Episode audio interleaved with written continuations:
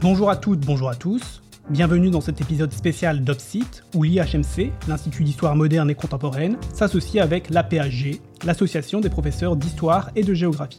Cet épisode est consacré à l'histoire environnementale, en lien avec le programme de spécialité de terminale, dont le thème 5 s'intitule L'environnement entre exploitation et protection. Notre épisode suivra les différentes séquences du thème. Et pour animer cette émission, nous avons le plaisir d'accueillir trois spécialistes de la question, membres de l'IHMC. Tout d'abord, Hélène Blais, professeure d'histoire contemporaine à l'École normale supérieure, spécialiste de l'histoire des colonisations et de l'histoire de l'environnement. Nous avons également le plaisir d'accueillir Charles-François Matisse, professeur à l'université Paris 1 Panthéon-Sorbonne, spécialiste de l'histoire environnementale et britannique. Enfin, nous accueillons également Stéphane Vandamme, professeur d'histoire moderne à l'École normale supérieure, spécialiste de l'histoire des sciences et des savoirs entre le XVIIe et le XIXe siècle.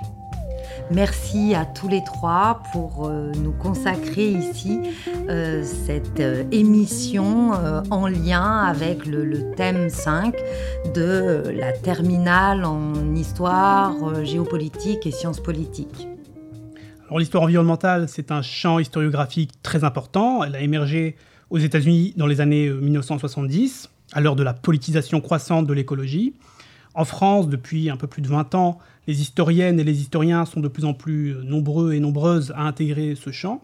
Mais précisément, comment euh, on pourrait définir euh, l'histoire environnementale? Charles-François Matisse Lorsque je la présente à mes étudiants, je la définis ainsi, c'est l'histoire des relations des sociétés passées avec leur environnement, autour de trois objets, enfin trois relations en quelque sorte, la façon dont ces euh, sociétés ont agi sur leur environnement, en le modifiant, en l'abîmant, en le protégeant, et la façon dont cet environnement a agi en retour sur les sociétés elles-mêmes, par des catastrophes, par des contraintes, par euh, des opportunités aussi, notamment énergétiques.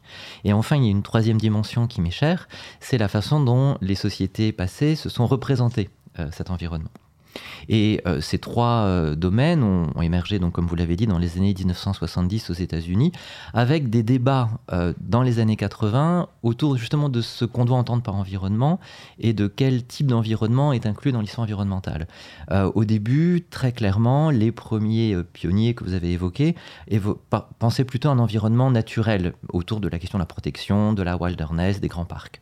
Et dans les années 80, on, s'est demandé si la ville devait être intégrée euh, à l'histoire environnementale. Alors, ce qui m'étonne un petit peu encore aujourd'hui, d'ailleurs, qu'il y ait pu avoir de tels débats, parce que de toute évidence, la ville est un environnement, si on comprend l'environnement comme les conditions euh, naturelles ou sociales de vie d'organismes vivants, en l'occurrence ici des sociétés humaines, mais bien sûr aussi des non-humains, euh, et comment, évidemment, ces vivants, humains ou non humains, interagissent avec cet environnement, avec ces conditions naturelles qui et sociales qui les entourent, et comment, encore une fois, ces conditions interagissent avec, avec eux. Euh, donc, très clairement, à partir de la fin des années 80, la ville fait partie de l'histoire environnementale, et il y a d'ailleurs très, un, très grand euh, courant d'histoire environnementale, évidemment, qui étudie la question des pollutions, la question des déchets, la question du métabolisme urbain, euh, qui font partie des objets très importants de cette histoire. Merci Stéphane Vandam. Oui, alors pour aller dans le, dans le prolongement de ce que vient de dire Charles-François Matisse, il y a eu certainement une forme d'institutionnalisation de la discipline ou de la sous-discipline à partir des années 90. On va dire, elle était longtemps états-unienne, donc avec des problématiques euh, très américaines, on l'a dit autour de la nature sauvage, euh, du concept de frontières, etc. On a d'abord commencé à vouloir adapter ces concepts à d'autres espaces. Et puis très clairement, euh, il y a l'émergence de plusieurs facteurs institutionnels comme la création de la Société européenne d'histoire environnementale, ce qu'on appelle le RUCH, le réseau euh, voilà, français euh, universitaire de chercheurs en histoire de l'environnement. On a un certain nombre d'initiatives aussi de la création de chaires à l'EHESS avec Geneviève Massard-Guibault à la fin des années 90, au début des années 2000 donc des recrutements au CNRS, à l'université, etc. Qui fait qu'en fait, euh, c'est vrai qu'aujourd'hui, il y a un développement, de, une diversification euh, des, euh, des, directions de recherche, avec toujours évidemment une sorte de matrice qui a été constituée par cette historiographie anglophone, avec deux grandes revues, voilà Environmental History Environment and History, donc les revues états-uniennes et les revues, la revue britannique, qui ont vraiment joué des rôles moteurs dans l'établissement de, ce courant. Mais en fait, il faut se souvenir que depuis le 19e siècle, sous le terme environnement, qui est le terme qui est un peu, euh, bon voilà, euh, successful, euh, il y a eu d'autres concepts qui ont été utilisés. Donc, sous l'apparence de nouveauté, il y a quand même eu des courants déjà historiographiques qui ont abordé des questions d'environnement.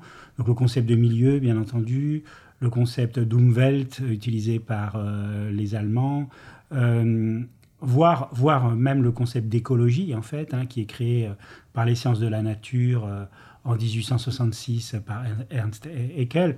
Donc, ces éléments font que, à la fois, la catégorie, elle est difficile à cerner. En même temps, il y a une polysémie qui est quand même riche, voilà, qu'on peut exploiter. Hélène Blé.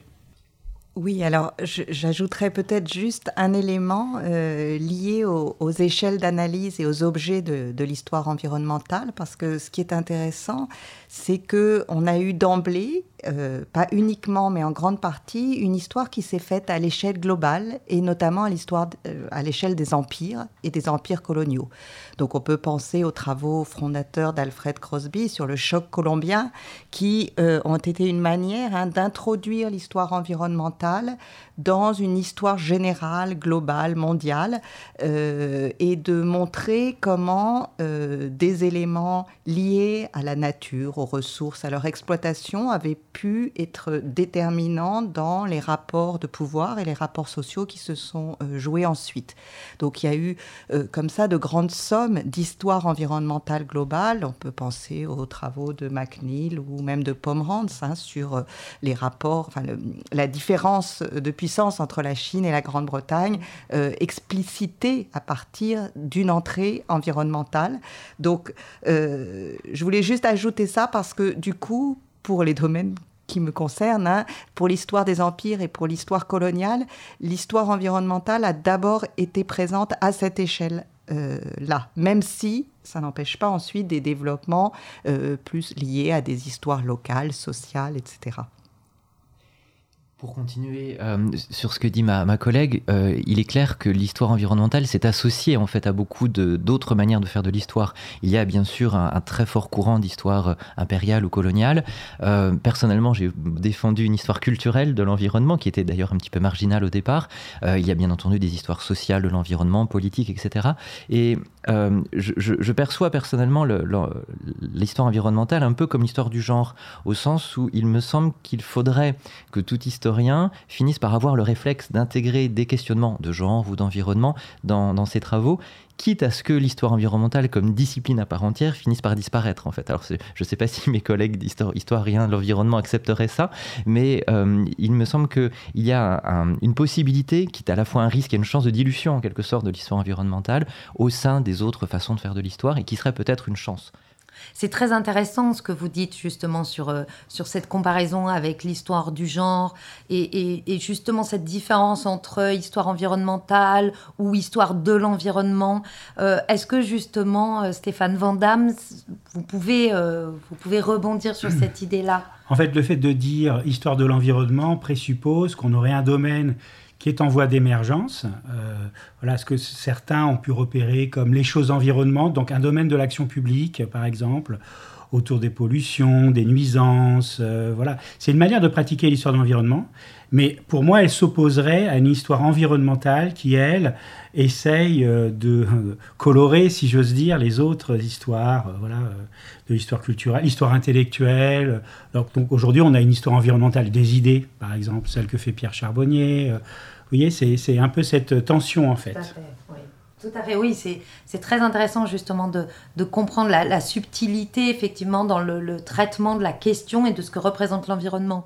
Effectivement, c'est ce qu'on travaille véritablement avec les, élèves sur ce, cette, première, euh, cette première approche qu'on fait dans l'introduction justement où on réfléchit à la fois à la notion et à, et à l'environnement en tant que, discipline ici euh, scientifique et d'études euh, d'études de l'environnement.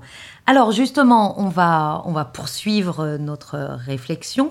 Donc là, on était en fait sur ce qui correspond dans notre thématique 5 à l'introduction. on continue ensuite avec les élèves sur un premier axe qui concerne l'exploitation, la préservation et la protection de l'environnement, avec des éclairages sur les ressources. Et notamment, alors là, je m'adresse plus particulièrement à Charles-François Matisse, euh, concernant justement l'exploitation, la préservation euh, et la protection de l'environnement. On sait que cette exploitation s'est notamment accrue euh, lors de ce qu'il est coutume d'appeler la révolution industrielle. En quoi peut-on alors parler effectivement d'une vraie rupture dans les relations entre société environnement?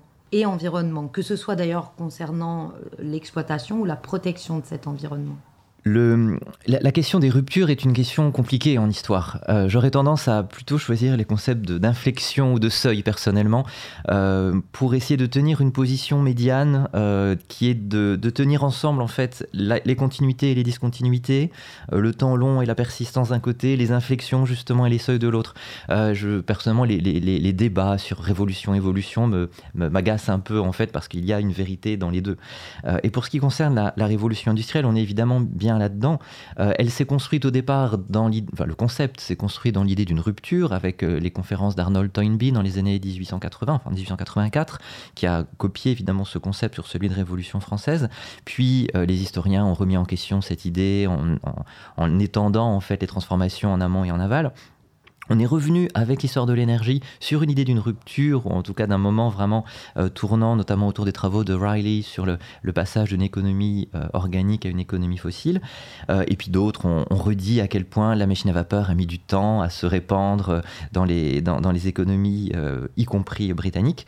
Bon, ce qui est clair, c'est que à, l'échelon local, par exemple, on, a, on peut bien parler d'une révolution pour euh, Manchester, Birmingham, Sheffield, où très clairement les contemporains, parce que je pense qu'il ne faut pas oublier leur voix non plus, les contemporains ont perçu des changements brutaux en quelques décennies, les ont vécus, euh, et, des, changements bien sûr environnementaux aussi, ils les ont commentés, euh, bon, et ont été un peu traumatisés par, par cela. Évidemment, dès qu'on regarde à, à l'échelon national ou européen, les choses sont très différentes et on est, on est plus dans des changements qui s'étalent dans, dans le temps. Pour autant, il me semble qu'on peut continuer, moi je continue à conserver ce, terme de révolution industrielle, bon parce qu'il est passé dans le langage courant et qu'il est pratique, il faut le reconnaître, puis aussi parce qu'il me semble quand même que euh, ce tournant fin 18e, début 19e, marque l'entrée dans un régime d'énergie fossile qui change beaucoup de choses. Et euh, vous, vous, parliez, dans, enfin, il y a dans le programme la question des relations entre société et environnement qui changent. Et je crois qu'autour de ce moment, il y a effectivement quatre choses qui, euh, qui changent. la première, c'est que cette mobilisation des énergies fossiles euh, offre des capacités aux sociétés occidentales de transformation du monde qui sont inédites. C'est-à-dire qu'on pouvait, euh, des, historiens euh, ou, des, ou des, penseurs comme Caroline Merchant ont suggéré que dès le XVIIe siècle, on a, on a un autre rapport, plus machiniste, plus mécaniste en fait à la nature. Bon, mais on n'a pas encore les moyens d'appliquer de, cela en quelque sorte. À partir de la révolution fossile, en quelque sorte, si on veut utiliser le mot révolution, le, ces, changements en profondeur et à une échelle encore une fois inédite sont possibles. Euh, et parce que avec le charbon puis le pétrole, on peut concentrer euh, l'énergie dans des, lieux précis. Auparavant, vous vouliez, quand on dépendait de la force humaine par exemple, ou animale, euh, on ne pouvait pas concentrer plus d'une certaine quantité de personnes ou d'animaux sur un espace donné. Avec évidemment les énergies fossiles, ça change. Euh, et ce sera évidemment encore plus vrai avec le nucléaire. Donc en termes de concentration de l'énergie et donc de modification de l'environnement, euh, il y a des changements. En termes d'accélération, bien sûr aussi du monde, et je crois que la, la capacité de transport accrue par les énergies fossiles est un des changements fondamentaux entre le régime organique, disons, et le régime fossile. De la même manière, la capacité de dissociation entre les lieux de production d'énergie et les lieux de, leur consommation, avec, c'est pas tout à fait vrai pour le charbon au début, mais ensuite ce sera plus vrai pour le, le pétrole et plus encore avec euh, l'électricité, une possibilité d'invisibilisation de l'énergie qui va jouer un rôle aussi dans l'accroissement de la consommation. Donc, première chose, cette, cette capacité de transformation du monde sans équivalent auparavant. La deuxième chose, c'est que de fait, il y a des altérations nouvelles. Il y a des nouvelles pollutions. Il y a, par la chimie organique par exemple, euh, des composants nouveaux qui entrent dans les environnements, dans les corps aussi des, euh, ouvriers, des consommateurs, euh, et qui là encore sont une nouveauté par rapport à la période antérieure. Alors qui qui ne surgissent pas là encore immédiatement quelques années, mais malgré tout, il y a bien un basculement. la troisième chose, c'est que cette, cette possibilité, euh, offerte par les énergies fossiles va créer ce que j'appelle moi un imaginaire de la puissance. C'est-à-dire cette foi dans la possibilité des sociétés humaines à bouleverser le monde pour le mieux, croit-on. Et au départ, de fait, il y a des améliorations matérielles inouïes euh, dont on bénéficie encore aujourd'hui, il ne faut pas l'oublier non plus. Euh, et, bon, évidemment, les progrès de la science, enfin, qui, amènent à, cette idéologie du progrès, de la transformation possible du monde, de la force prométhéenne, dont on est encore tributaire et dont il est bien difficile évidemment de se, de se passer. Et enfin, c'est le dernier point, le, euh, en parallèle de ces évolutions euh, en, demi-teinte, disons, il y a aussi l'émergence d'une volonté de protection de la nature. À partir du moment où on perçoit les capacités de transformation euh, des sociétés sur l'environnement naturel, eh ben, il y a des personnes qui commencent à penser la protection justement de ces espaces naturels. Alors parfois, ça va ensemble, on protège pour mieux détruire ailleurs, mais malgré tout, quand même, c'est une veine qui, qui, se, qui se met en place, que j'avais étudiée dans, dans, ma thèse, et qu'il ne me semble pas à négliger complètement. Vous nous avez d'ailleurs amené un document qui est très révélateur de tout ce que vous dites, un document iconographique qui sera en description de ce podcast. Est-ce que vous pouvez justement nous, en parler un peu et le décrire pour nos auditrices et nos auditeurs? Oui, bien sûr, c'est une, euh, une plaque de lanterne magique, une sorte de, diapositive en fait, qui a été euh, faite par un révérend, le révérend Cobb, euh, juste avant la, Première Guerre mondiale et qu'il a utilisé ensuite. Il en a fait beaucoup d'autres et il les a utilisés dans des conférences qu'il a données dans les années 1920-1930 dans sa paroisse du Nottinghamshire, qui est une paroisse de mineurs. Et son idée, c'était de montrer à ses auditeurs, dans, ses conférences, le, le, rôle des mineurs dans la société contemporaine. Et la, plaque que j'ai choisie représente donc un, mineur, justement, euh, le dos courbé, euh, portant sur ses épaules le, une ville.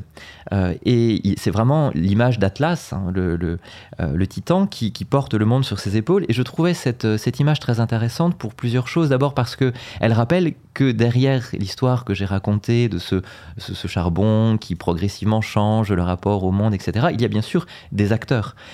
et on y reviendra, mais c'est que bien sûr que les énergies ne s'impose pas comme ça et que derrière, il y a des entreprises, des ouvriers, des consommateurs qui, vont jouer un rôle dans ces changements de, régime. Et donc, première chose, voilà un acteur principal qui est mis en avant, le mineur. Et ce qui était une manière de rappeler aussi euh, à la fois le, donc, leur rôle dans la société contemporaine, les dangers aussi qu'ils euh, vivaient, parce que c'était dangereux d'être un mineur, il y avait beaucoup d'accidents, et pas seulement euh, des, des, grandes catastrophes, mais aussi au quotidien, des maladies, etc c'est une manière de rappeler aussi le rôle du charbon, donc, dans cette société contemporaine, et de quel type de société il s'agit? Quand on regarde ceux qu'il porte sur ses épaules, c'est d'abord une ville, ce sont des industries, et quand on regarde bien en détail, pas n'importe quelles industries, il y a un gazomètre. Euh, or, on, sait que le, gaz, évidemment pas le gaz naturel à ce moment-là, mais euh, le gaz manufacturé est issu du, charbon et on voit très clairement la forme spécifique d'un gazomètre. On voit aussi une usine de céramique, les potteries comme on disait, euh, donc là encore une production qui dépendait en partie du, charbon.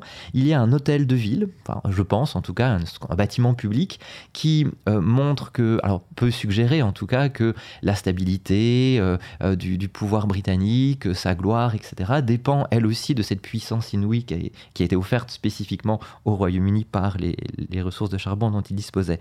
Et puis, euh, de façon un peu plus négative peut-être, euh, c'est une ville dont, qui est euh, traversée par des cheminées, on voit évidemment des fumées, et on, ça, laisse voir quand même déjà, je pense aussi, la pollution et peut-être la, destruction de l'environnement, qui est provoquée par cela. Et puis aussi le, le, monde sur lequel repose cette, cette, ville et que donc le mineur porte sur ses épaules est courbé.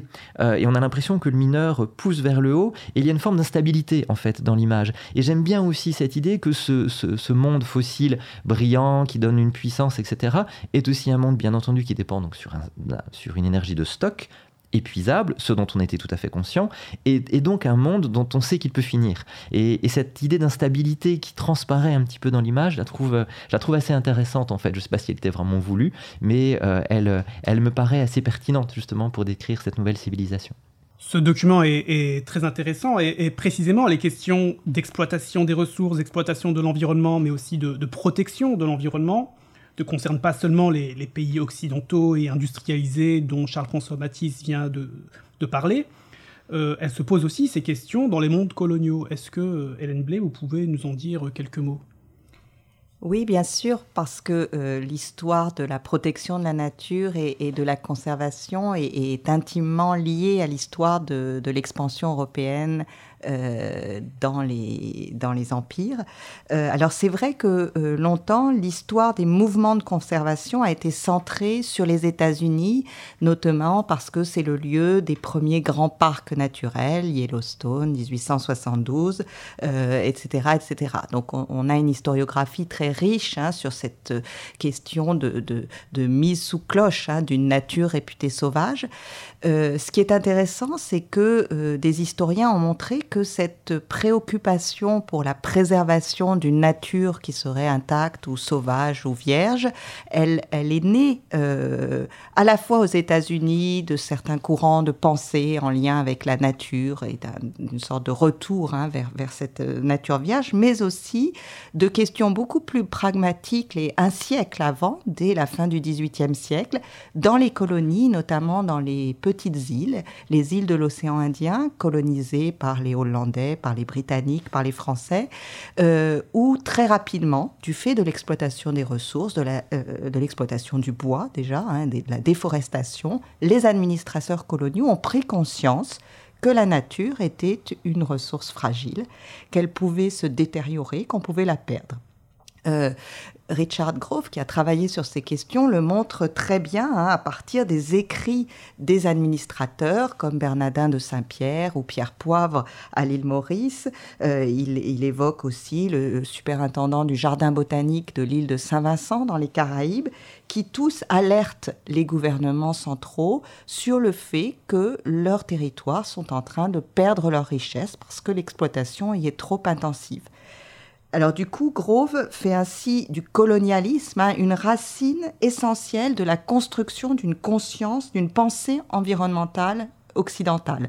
Et donc c'est assez intéressant aussi hein, de voir comment, en décentrant un peu euh, l'histoire européenne, même si ça reste une histoire coloniale à partir d'écrits d'administrateurs coloniaux, on peut euh, élargir le, point de vue et les champs, même si par ailleurs, hein, sa thèse a été critiquée, je pense notamment aux travaux d'un autre historien, Frédéric Thomas, qui a beaucoup euh, étudié les forêts en Indochine française et euh, qui, lui, euh, dit que toutes ces mesures de préservation autour des forêts hein, ne sont en rien liées à une préoccupation euh, environnementale, mais simplement des mesures pragmatiques pour conserver les richesses et la possibilité qu'elles se régénèrent le, le plus longtemps possible.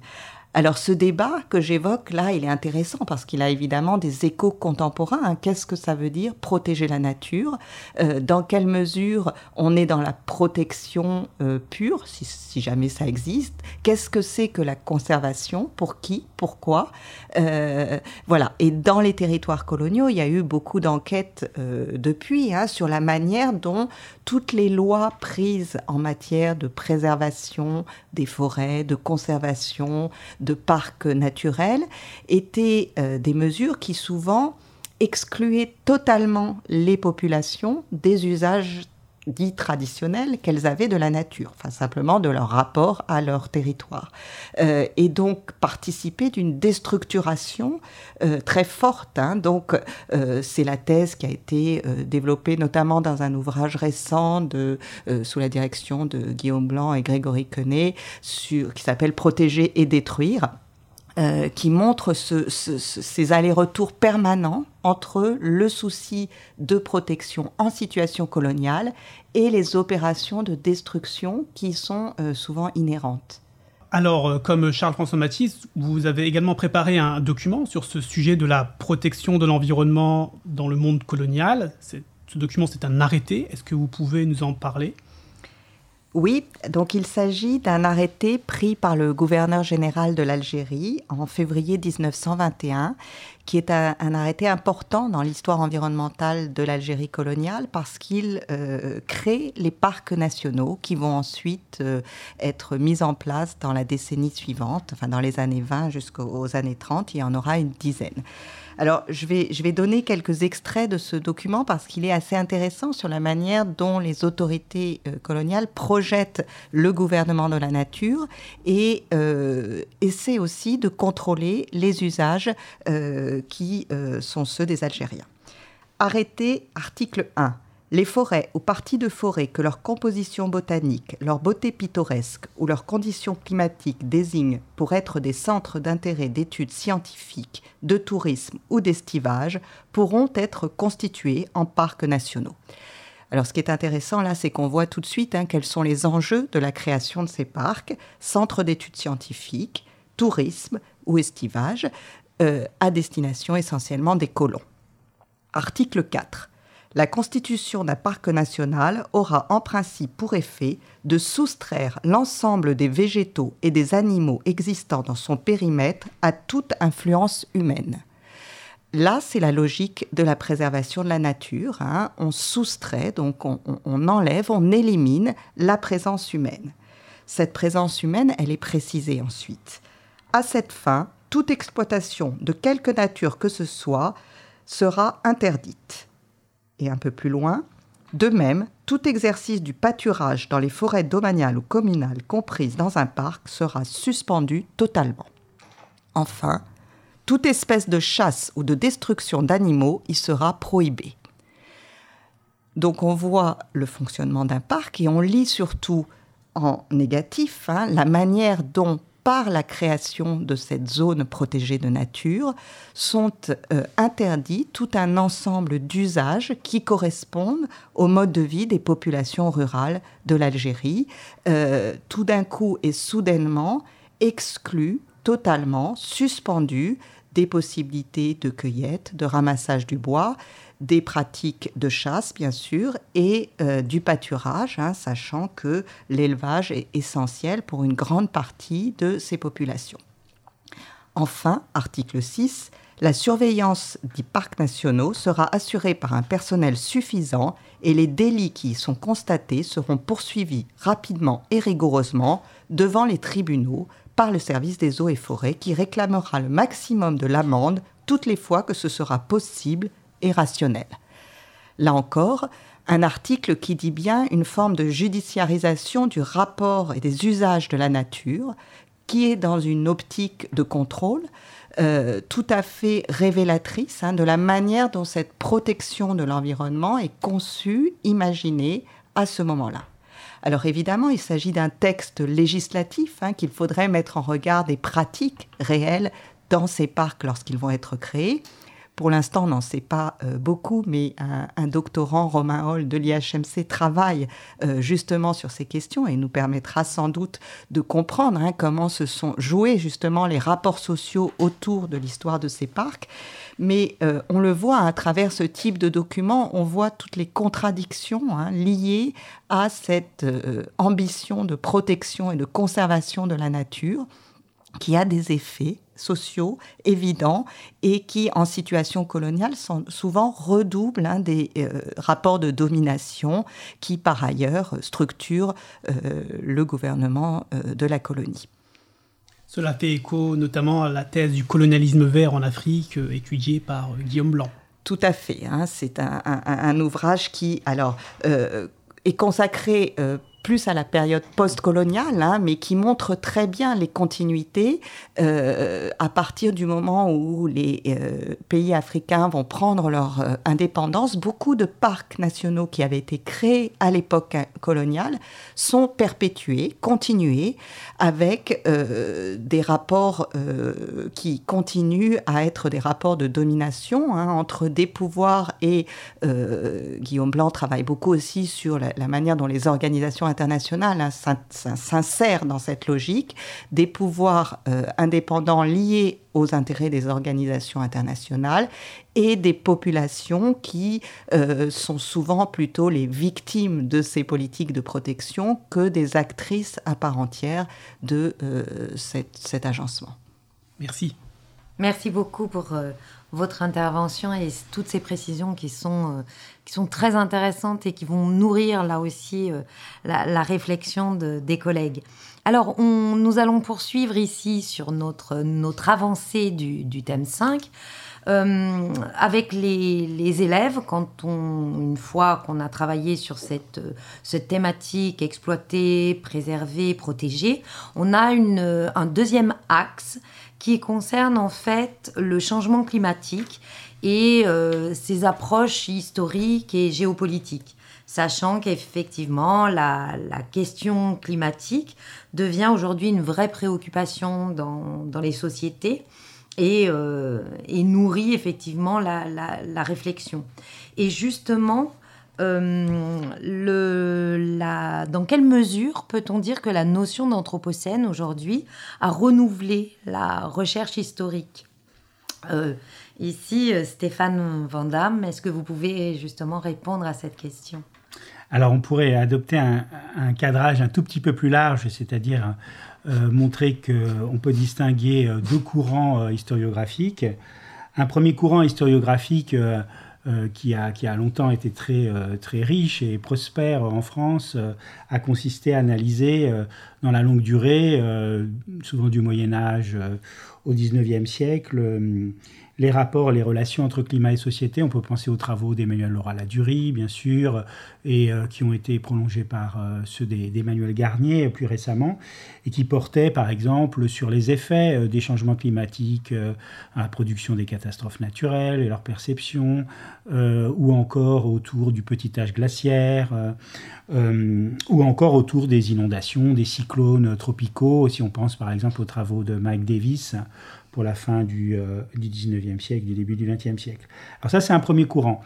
Et puis, sous, la pression, si j'ose dire, de la, crise environnementale, de la crise climatique, depuis une vingtaine d'années, on a vu l'émergence euh, de nouveaux euh, travaux portés par des chercheurs qui essayent de s'interroger sur la notion de réflexivité environnementale et qui s'intéressent évidemment à la notion d'anthropocène qu'il juge souvent euh, insatisfaisante, hein, parce que trop englobante, parce que justement euh, trop marquée par une vision assez occidentalo-centrée, hein, euh, qui laisse peu de, place ou qui mesure peu les, je dirais les responsabilités précises hein, entre le nord et le sud du globe. Donc une vision un peu trop macro-historique, si j'ose dire et euh, qui justement essaye d'élaborer euh, des enquêtes historiques qui mettent en évidence une longue durée euh, de la prise de conscience environnementale autour de ces changements climatiques. Alors, un exemple récent peut, permettre d'illustrer cette problématique. C'est l'ouvrage hum, écrit par deux historiens de l'environnement, Fabien Locher qui est un spécialiste euh, des enquêtes euh, météorologiques hein, du 19e siècle, et puis euh, Jean-Baptiste Fressos, qui était plutôt un historien du risque, du risque technologique au 18e et au 19e siècle, et qui ont publié un livre en 2020, Les révoltes du ciel, une histoire du changement climatique, dans lequel justement ils essayent de revenir sur cette idée, alors un peu dans le sillage de ce que faisait Richard Grove, hein, donc il y a un petit débat autour des travaux de Richard Grove et de, cet impérialisme vert, autour justement de cette idée d'inquiétude euh, environnementale suscitée par le changement climatique. Et il repère un certain nombre de moments clés de, de, tournants, on va dire, euh, autour euh, de la Révolution française, euh, des enquêtes préfectorales du début du 19e siècle. Voilà, donc c'est quelque chose de, euh, qui est vraiment lié aussi à l'idée que l'histoire peut doit revenir sur les récits et sur les grands récits. Hein. Vous l'avez dit, l'histoire environnementale, à la fois d'un point de vue géographique, elle a pu se déployer à des, échelles très vastes, mais aussi d'un point de vue euh, temporel. Hein, on a pu, euh, et donc ça je sais que c'est dans le programme, euh, revenir ou pratiquer une sorte d'histoire profonde, hein, en anglais on dirait deep history, hein, qui remonterait aux révolutions néolithiques. Et là, effectivement, on a quelque chose qui interroge en fait les usages du récit en histoire, puisqu'on est partagé, tiraillé entre deux formes de pratiques historiennes. Celle qui est plutôt euh, tournée vers euh, la longue durée, qui, serait, euh, qui, convergerait vers des pratiques des, scientifiques, en particulier des sciences naturelles, donc une histoire naturelle, voilà, une histoire des âges de la Terre, etc. donc effectivement où l'espèce humaine arrive euh, bon, tardivement. Euh, et puis de l'autre côté, on a plutôt des historiens qui sont euh, souvent d'ailleurs issus aussi de l'histoire sociale, de l'histoire économique, et qui pointent au contraire des cycles courts, l'analyse de conjoncture, et qui essayent de voir comment justement cet anthropocène, on pourrait le, disons, le localiser, le situer et en mesurer des effets précis. Merci beaucoup pour cet éclairage. Euh, Charles-François Matisse, est-ce que vous voulez euh, rebondir justement sur cette, euh, cette notion d'anthropocène?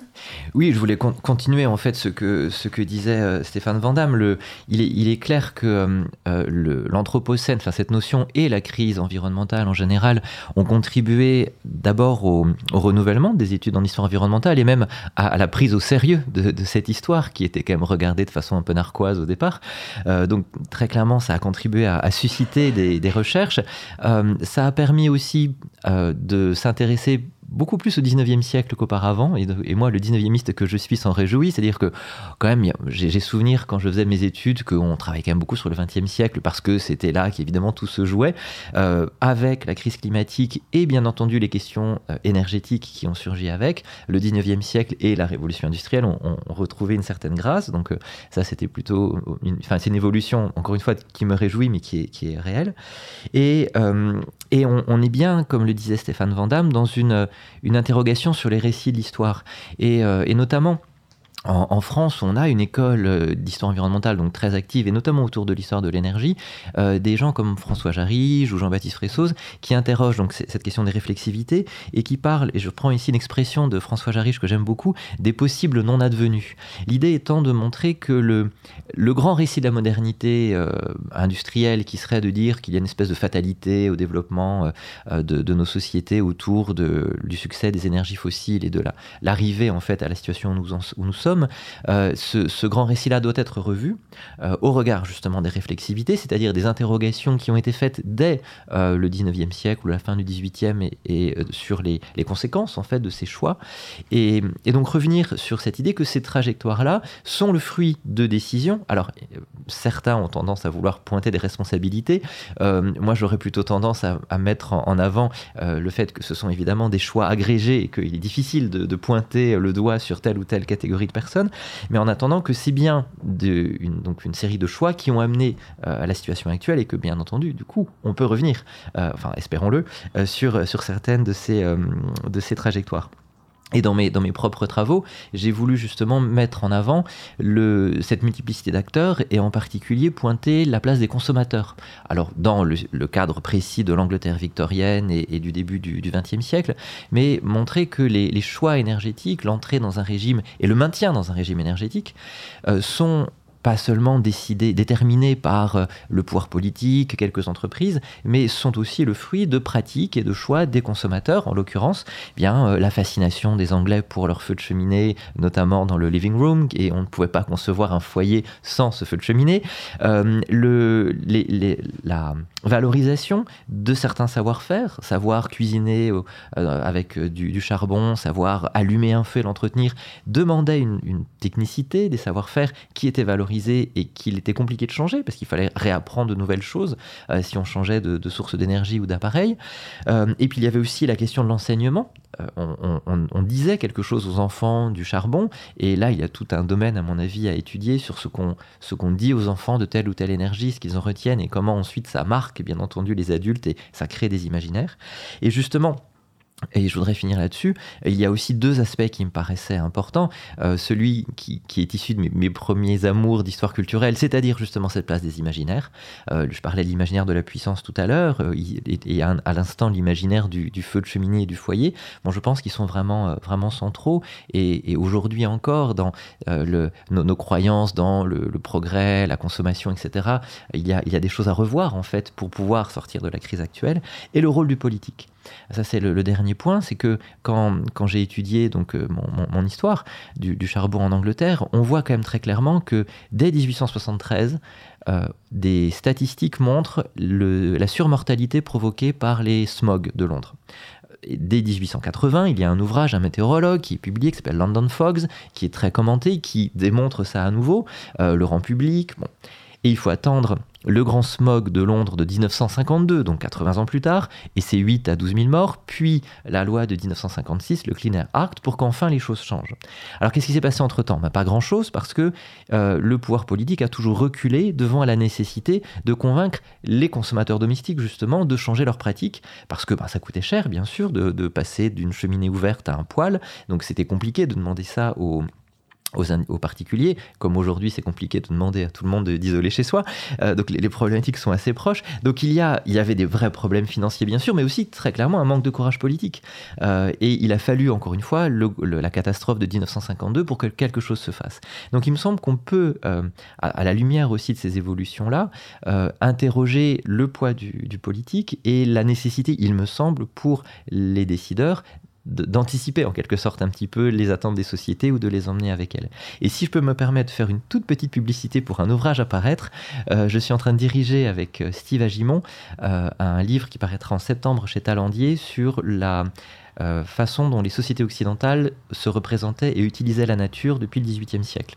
Euh, donc on a réuni une trentaine de collègues autour de cette, de cette thématique et euh, ce c'est bien ce qui apparaît justement, c'est ce double rôle des imaginaires et du pouvoir politique dans la singularité de notre rapport à la nature et les façons peut-être d'en sortir. Le thème sur l'environnement s'achève sur un chapitre conclusif consacré aux États-Unis. Je m'adresse donc à Stéphane Van Damme, qui a travaillé notamment sur la nature euh, dans la ville de, New York, les liens entre société et nature à travers cette ville. En quoi donc l'histoire de, cette ville, la ville de New York, est-elle euh, révélateur des liens complexes entre la société américaine et la question environnementale? Alors on l'a déjà évoqué à plusieurs reprises, hein, le rôle des États-Unis euh, dans l'émergence de la discipline et euh, l'idée, c'était de s'intéresser. Alors moi, je, viens de l'histoire des sciences, voilà. Euh, donc de s'intéresser à, euh, un corps de savoir qu'on va, qu'on va appeler aujourd'hui ou qu'on appellerait aujourd'hui l'écologie urbaine. Essayer de voir comment ce, ces différents savoirs émergent. Et l'idée, c'était pas de s'intéresser au XXe siècle, au moment où la discipline est établie, mais d'essayer de montrer comment, depuis le XVIIe siècle, euh, depuis la création de la ville de New York, il y a des savoirs, des savoirs urbains qui sont utilisés pour essayer de comprendre, d'appréhender, de s'approprier les relations entre euh, la nature et la ville. Et euh, évidemment, c'est un enjeu qu'on pourrait dire lié aussi à la crise environnementale, puisque on accuse aujourd'hui les grandes villes d'être au cœur de la euh, disons, euh, de la responsabilité de la crise climatique. Hein. donc ça, c'est une thématique qui existe. Euh. et évidemment, on sait bien que c'est une, grande partie du problème, effectivement, de l'Anthropocène, mais c'est aussi une partie de la solution. C'est-à-dire que c'est là qu'il faut porter l'accent aussi sur les politiques autour du, changement climatique, sur la manière de, de reconceptualiser l'urbanisation du monde et donc pour ça, il faut s'interroger sur la manière dont, euh, je dirais, le problème s'est noué euh, euh, et, peut-être à l'origine de, la période contemporaine. Et alors évidemment, donc dans le document que j'ai, que j'ai proposé, on a une institution savante, donc la New York Historical Society, qui, contrairement à ce qu'on pense, s'intéresse pas simplement à l'histoire humaine de New York, euh, mais aussi à son histoire naturelle. Donc, euh, elle est composée de commissions euh, de zoologie, de botanique, de paléontologie, etc. Donc, elle est vraiment aussi traversée par des, problématiques qui sont totalement scientifiques, en fait. Et un des projets de cette société, au début du, du 19e siècle, c'est de constituer une archive de la nature de la ville de New York. Et pour cela, on va envoyer les savants euh, non seulement faire des observations, non seulement faire des catalogues de plantes, euh, non seulement euh, faire des catalogues d'animaux, mais aussi aller dans les archives. Et donc l'originalité de la ville de New York, de son histoire, c'est évidemment d'être un véritable palimpseste, hein, dans lequel on a plusieurs couches en fait, à commencer par les archives ou euh, la, période amérindienne, aborigène, comme il est dit dans le, document, euh, et qu'on peut reconstituer grâce euh, aux archives des commissaires des affaires indiennes, hein, qui ont accumulé en fait tout un matériau très riche, de, qu'on pourrait presque dire ethnographique aujourd'hui, et que les, que les savants vont avoir le devoir d'aller euh, reconstituer. la seconde période, qui est la période de constitution de la ville, de fondation de la ville, c'est évidemment la période hollandaise. Donc là, on va envoyer ces savants sur le continent européen pour essayer d'ouvrir les archives, essayer d'aller repérer justement c'est quoi le régime écologique euh, et scientifique des, colons euh, hollandais. Donc c'est très intéressant parce qu'ils ont une ingénierie. Voilà, la ville s'appelle pas encore New York, mais New Amsterdam. La Nouvelle Amsterdam, c'est évidemment une ville qui ressemble très fortement à Amsterdam, avec des canaux, etc. Les Hollandais sont ont une représentation de la ville coloniale qui est évidemment euh, fidèle à leur euh, imaginaire euh, hollandais, donc avec des canaux, avec des moulins, donc la force du vent. Il y a un pouvoir hydraulique hein, qui est particulièrement fort, la conception écologique hollandaise. Puis ensuite, ça sera la période anglaise, où là, on a une autre conception, hein, on change complètement, avec une dimension plus terrienne, justement, qui va s'imposer. Et puis, avec les indépendances, évidemment, c'est le régime américain, hein, la jeune république américaine, qui s'impose. Donc, euh, l'avantage de ce laboratoire new-yorkais, c'est qu'on a affaire à, cet ensemble de régimes écologiques différents et de, savoirs d'origine différente. Ça peut être la cartographie, ça peut être euh, la paléontologie, euh, à des pratiques différentes de collection, d'observation. Et donc euh, l'idée est d'aller aussi euh, jusqu'au milieu du 19e siècle, au moment où est publiée cette grande somme en sept volumes, qui s'appelle The Natural History of New York, euh, donc qui est sponsorisée par la législature, donc l'État de New York, et dans lequel on a la constitution d'un véritable monument scientifique qui rassemble tous ces savoirs. Et ce qui est intéressant, c'est que bon, la problématique à laquelle on arrive, c'est qu'on constate qu'il y a une confiscation durant cette période de cette écologie urbaine par les élites new-yorkaises, donc ce que j'appelle une écologie patricienne, voilà, qui se met en route, alors que ces différentes écologies précédentes avaient réussi à coexister pendant plus d'un siècle. Eh ben, tout d'un coup, elles sont euh, hiérarchisées euh, euh, et on a à ce moment-là une nouvelle, une nouvelle écologie qui est une écologie vraiment des, des grandes élites new-yorkaises. Hein. La plupart de ces scientifiques sont aussi des politiciens, euh, et comme, comme euh, Clinton DeWitt, qui est le maire de New York, hein, à qui ont droit la, la, mise en place de ce, questionnaire. Vous avez donc évoqué euh, cette archive de la nature de New York, le mémoire à la législature de l'État qui date de 1814. Ce document, nous le retrouvons en description du podcast et nous allons maintenant l'écouter.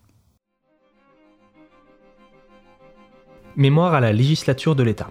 Nous voudrions solliciter l'attention de la législature plus particulièrement sur l'histoire de l'État. Il n'est pas nécessaire de s'étendre sur les imperfections de l'histoire naturelle. Des départements entiers de cette science ont été presque entièrement négligés. Le pouvoir d'observation et de recherche n'a pas été appliqué pour les élucider et les explorer. La main destructrice du temps balaye rapidement dans l'oubli de nombreux objets importants de recherche et ce qui pourrait maintenant avec facilité être sauvé de l'oubli. La société civile de cet État peut être divisée en quatre parties. Lorsqu'elle était occupée par les aborigènes, sous le gouvernement des Dutch qui dura environ un demi-siècle, son État sous l'Angleterre qui a duré environ 112 ans et qui comprenait le gouvernement propriétaire sous le roi de Grande-Bretagne, acceptant environ 16 mois lorsqu'il a été dépossédé par les Hollandais. Et enfin, son existence politique en tant que membre d'un gouvernement indépendant. Avant l'écoulement de nombreuses années, le reste des nations indiennes qui habitent actuellement l'État connaîtra l'état de toutes les choses sublunaires. Les quelques antiquités du pays, les forts et les tumulus qui peuvent maintenant être facilement explorés seront effacés par l'extension des cultures. L'histoire naturelle de l'homme d'Amérique, défigurée et pervertie, comme il l'a été par les relations européennes, peut être encore obtenue dans une mesure considérable. Sa langue peut être consignée et ses traditions peuvent être perpétuées. Comme, avant la Révolution, les colonies de France et de Grande-Bretagne étaient liées par le voisinage, par des traités et des échanges commerciaux, et par des relations continues et habituelles avec les cinq nations et les autres Indiens qui occupaient cet État, nous pouvons obtenir des bibliothèques et des collections publiques de ces pays, des matériaux précieux pour illustrer cette période importante. De nombreux mots savants, élaborés et intéressants n'ont jamais été vus en Amérique. Certains sont si rares qu'ils ne peuvent être obtenus sans frais de transcription et des documents d'une grande importance n'ont jamais été imprimés. Les minutes régulières des transactions des commissaires indiens de cette colonie de 1675 à 1751, telles qu'elles ont été conservées par le secrétaire employé à cet effet, ont été reliées en quatre grands volumes. Cette collection inestimable et les documents coloniaux ultérieurs relatifs aux affaires indiennes ne se trouvent plus dans cet état et ont probablement été emportés par Sir John Johnson ou ses agents au début de la Révolution. La perte de ce document créerait un gouffre dans notre histoire qui ne pourrait être comblé et nous espérons qu'ils pourront encore être retrouvés. Nos préoccupations et nos négociations avec les Indiens depuis notre existence en tant qu'État n'ont pas été conservées dans un ordre régulier et complet. Ils sont éparpillés dans le bureau de nos premiers magistrats ou enfuis dans les sites volumineux de la législature. Pour obtenir des matériaux pour la partie hollandaise de notre histoire, qui comprend une période intéressante d'un demi-siècle, nous devons avoir recours aux papiers de la Compagnie hollandaise des Indes occidentales et aux archives du gouvernement des hommes de cette nation, au registre hollandais de certains de nos comtés et au bureau du secrétaire d'État, au bureau public des colonies voisines avec d'autres gouvernements avec lesquels les Hollandais ont négocié et à plusieurs livres publiés dans les langues hollandaises et latines relatifs à ces pays qui sont à peine connus de nous. L'obscurité qui plane sur cette branche peut être perçue dans l'histoire de New York, écrite par William Smith, un ouvrage qui survole légèrement cette période intéressante en la laissant presque entièrement inaperçue.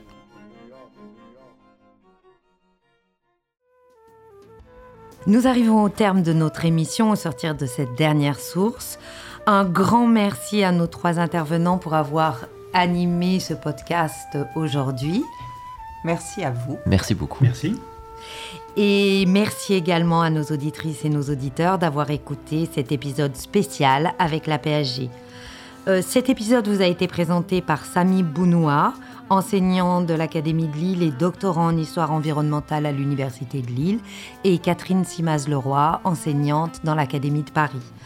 Nous nous retrouverons le mois prochain pour un nouvel épisode. Très bonne journée à tous.